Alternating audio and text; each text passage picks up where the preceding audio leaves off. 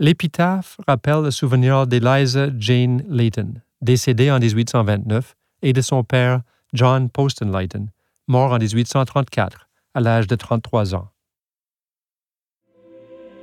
Now mouldering in the dust I lie, my short career is o'er. Once flourishing and strong was I, but now I'm known no more. But I shall rise again, no fear, though hidden in the grave.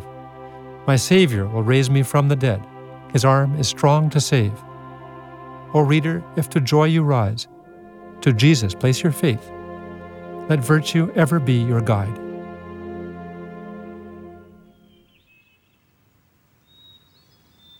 Avec ses arbres majestueux, le cimetière Sainte-Mathieu est un parc public, votre parc.